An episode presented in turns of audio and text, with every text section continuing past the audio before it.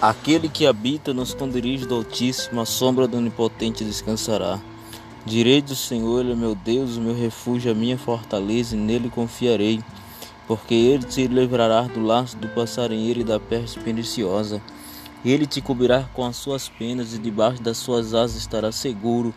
A sua verdade é escudo e broquel.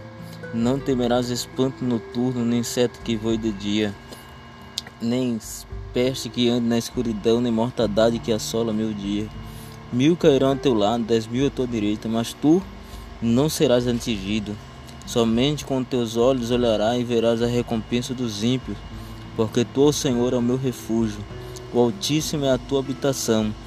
Nem o mal te sucederá, nem praga alguma chegará na tua tenda, porque aos seus anjos dará ordem ao teu respeito para te guardar em todos os teus caminhos e ele te sustentará com as suas mãos, para que não tropece com teu pé em pedra. Pisará o leão a áspide e calcará aos pés ao filho do leão e a serpente, pois que tão encarecidamente me amou. Também eu livrar-o-ei e poluei no alto retiro, porque conheceu o meu nome, e ele me invocará e eu lhe responderei. E estarei com ele na angústia, livrar-o-ei e o glorificarei. Dali abundância de dia lhe mostrarei a minha salvação.